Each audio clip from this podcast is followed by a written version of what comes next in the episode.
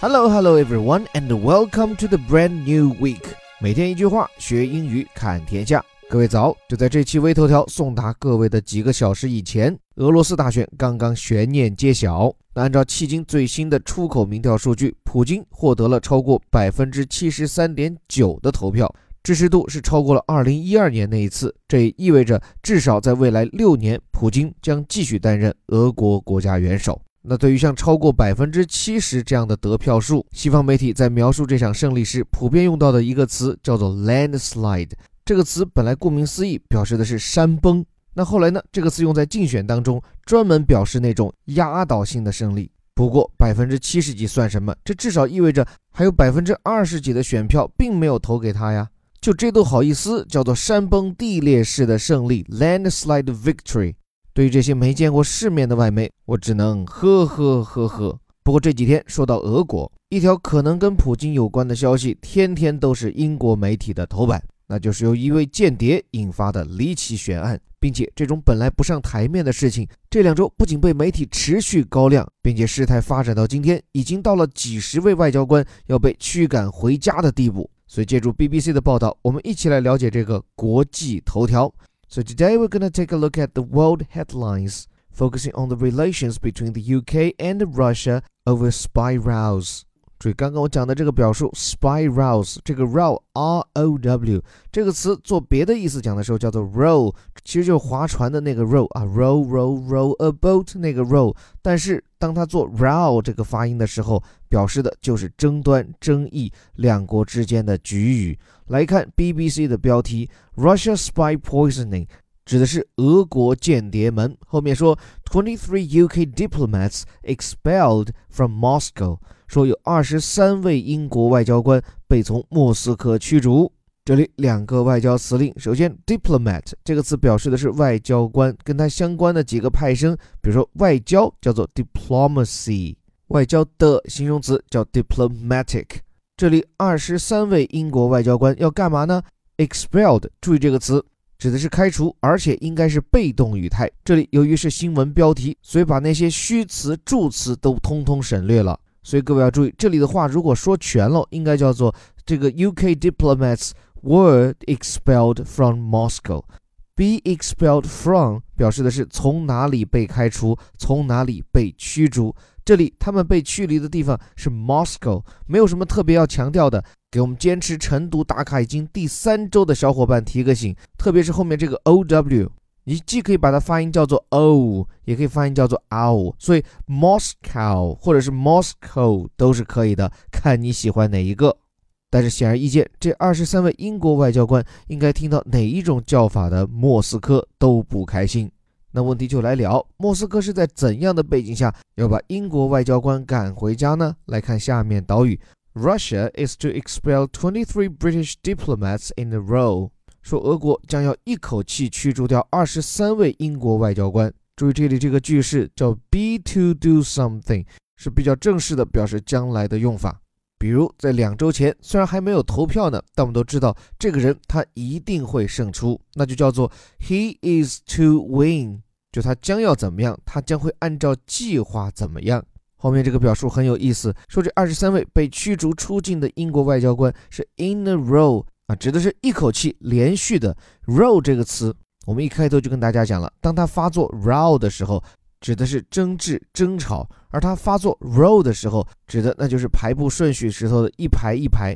所以 in the row 在一整排当中，we can also call it in a line，因为毕竟二十三人不是一个小数目，而今却要他们同一时间打道回府，难怪用到这个表述 in a row。什么原因呢？后面这半句话是交代了整起事件的背景。Over the nerve agent attack on an ex-spy and his daughter in the UK，就是关于说使用神经毒气来攻击一位身处英国的前间谍及其女儿。这句话里面，nerve 指的是神经，agent 它指的是一种介质。那在这里，nerve agent 你可以非常直白的把它翻译叫做神经毒剂，而使用这种毒剂来进行攻击叫做 the nerve agent attack。一会儿我们再说，这种下毒手段啊不简单，它针对的对象 attack on 是什么呢？An ex spy 是一个曾经的间谍 X 我们以前讲过，什么前男友、前女友、前夫、前妻，通通叫做 X。而这里 ex spy 前间谍，means someone used to be a spy but no longer functional，表示这人啊确实是当过间谍，不过早已经置身事外了，并且一起遇害的还有他的女儿。这里就要跟各位说到说到这条新闻的背景了。这个故事的男主名字叫做 Sergei Skripal，翻译过来可以叫做萨盖斯克里帕尔。今年已经六十六岁了，我们就把他称作叫老萨吧。就在整整两周以前，三月四号，老萨和他的女儿在英国小镇一家餐厅用餐过后，刚一出门就倒在了餐厅旁边的长椅上。结果发现父女俩都中毒，而且中的是神经毒剂。与他们一起遭难的还有一位很帅气的警察小哥。那什么叫神经毒剂呢？这可不是一般人在家里就能制配出来，需要有相当的原料和专家级的工艺。特别哦，是这次使用的这个神经毒剂诺维乔克，它是上世纪七八十年代由前苏联研发出来的，毒性相当厉害。这厉害到什么程度哈？就前段时间大家关注的，能在十五分钟以内杀死金正恩同胞兄弟金正男的那个 VX 神经毒剂。比如还有其他比较著名的神经性毒剂，像是沙林毒气，那它在这次这款这个诺维乔克面前都是小巫见大巫了。那么这么厉害、这么难搞的化学武器，为什么要用在这个人身上呢？说实话，这件事情我们现在最多搞清楚一半，这一半就是遇刺者的身份。这位老萨不是等闲之辈，他之前是一位间谍，并且还是双面间谍。一头呢，他是俄国军事情报人员。官职最高是到了上校，而且曾经被派驻到西班牙，也是在那个时候被英国的 MI6，也就是军情六处给收编了。从此，这位老萨就给英国人卖了十年情报，一直到零六年，老萨被俄国人逮捕，以叛国罪要他入狱十三年。我看英国媒体对这一段的报道也非常详尽，讲他在入狱以后劳改期间接受了怎样非人的待遇。结果呢，是在二零一零年的时候，由于美国跟俄国当时进行间谍大交换，老萨是被英国人要求一定要交换出来的间谍，于是他才得以重获自由。在这以后，他去到了英国，就在这个小镇上一直定居下来，并且他也没有再参与任何的间谍活动。但是从那时候到现在，他的妻子和儿子相继离世，其中儿子的离世还显得非常的可疑，而他的女儿呢，也跟随男朋友回到了俄国。结果就在两周前，女儿从俄国飞到了英国。事发当天刚好是女儿抵达英国的第二天，哪晓得这顿午饭可能吃成了最后的午餐。目前，萨叔父女，包括那位第一时间赶到现场处置情况的警察小哥，依然在抢救当中，并且情形不容乐观。那于是就在这样的背景下，英国首相特蕾莎梅发飙了，她表示要驱逐二十三位俄国外交官。为什么是这二十三人呢？因为特蕾莎政府表示，这二十三人其实就是俄国在英国驻扎的间谍，只不过套以外交官的名号，所以这些人必须要走，而且必须在一个星期内离开英国。而且，像今年下半年就要在俄罗斯举行的世界杯，特蕾莎梅也明确表示，部长以上级别的官员，包括皇室成员，都不会出席今年的俄罗斯世界杯。那就此，俄罗斯方面也是毫不示弱。大家今天听到的这期微头条，讲的就是俄国方面的强硬回应。但是各位不知道有没有注意，俄国这一报复措施，首先它讲求的是对等性。英国人驱逐我二十三人，我也就驱逐你二十三个人，一个也不多，一个也不少。另外，你王室成员不是不来参加俄罗斯世界杯了吗？那在文化交流层面，我就终止与你的英国文化协会，也就是考雅思的朋友很熟悉的那个 British Council 的合作内容。所以，尽管这场外交战已经打了两个星期，但我呢有如下几个观感：第一，就从双方采取的举措来讲，都还比较克制。虽然把异国的外交官认定为间谍并加以驱逐是一件很伤人面子的事情，但这件事情伤面子而不伤里子。你别说驱逐外交官了，你就说是驱逐对方大使，只要你大使馆没关，那公民之间的签证往来不受影响。另外，我想大家都知道，一说到对特工下毒，很多人都会想到，在2006年叛逃到英国的俄罗斯情报人员利特维年科也是被人下毒致死。那次使用的是一种放射性物质钄二幺零，并且那次围绕着利特维年科之死，英俄两国也是外交硝烟四起啊。英国人甚至不惜花费两百多万英镑对此进行调查，发表了一份长达三百多页的报告，认定说利特维年科之死很有可能就是普京本人的指令。所以，似乎很自然的，人们又会把这一次新的间谍之死和普京和俄国联系起来。不过，在我看来，最新的这一季间谍投毒门跟十二年前相比，似乎有些不同。一个是针对的对象，十二年前那位利特维年科，那可是在职特工，而且是带着大量的秘密前往英国。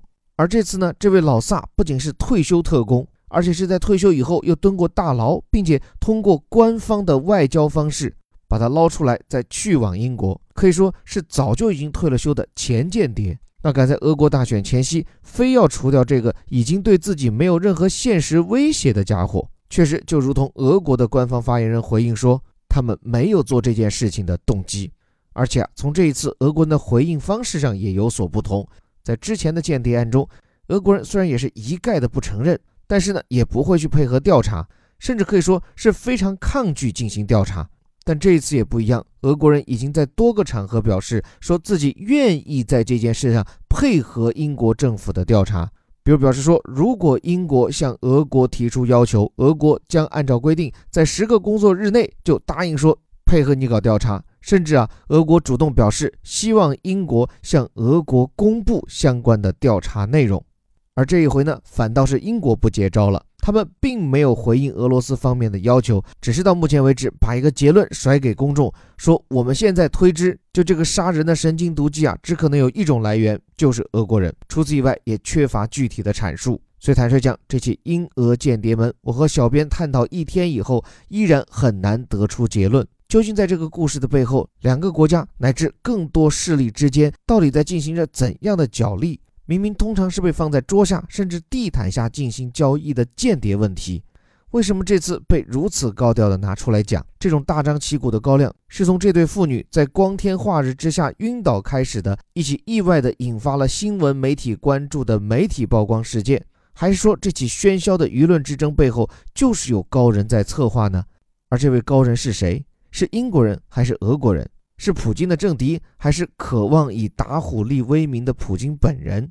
我想这些问题都留待时间去回答。不过在此，我们倒是热诚的欢迎各位来分享自己的观点、见解，或者哪怕就是个直觉判断。比如这一次最新一波的英俄间谍门，你们觉得给前特工下毒的人究竟是谁？欢迎你在评论栏里留言与我们互动。最后，感谢你的聆听。这里是带你看懂世界顶级报刊头版头条的虎哥微头条。最后还要感谢各位对我们周年庆活动的支持，同时也鼓励各位坚持晨读打卡的小伙伴，已经到第三周了，大家再接再厉。这种每天读点英语的事情，我看小伙伴都在群里反映，说自己的发音和语感都大有长进。那我想，作为一堂免费的英语课，能让大家达到这样的效果，我们也自觉是功德一件。但是不仅是发音，不仅是英语，还是那句口号：我们每天一句话，不仅学英语，更要看天下。我是林伯虎，我们明天见。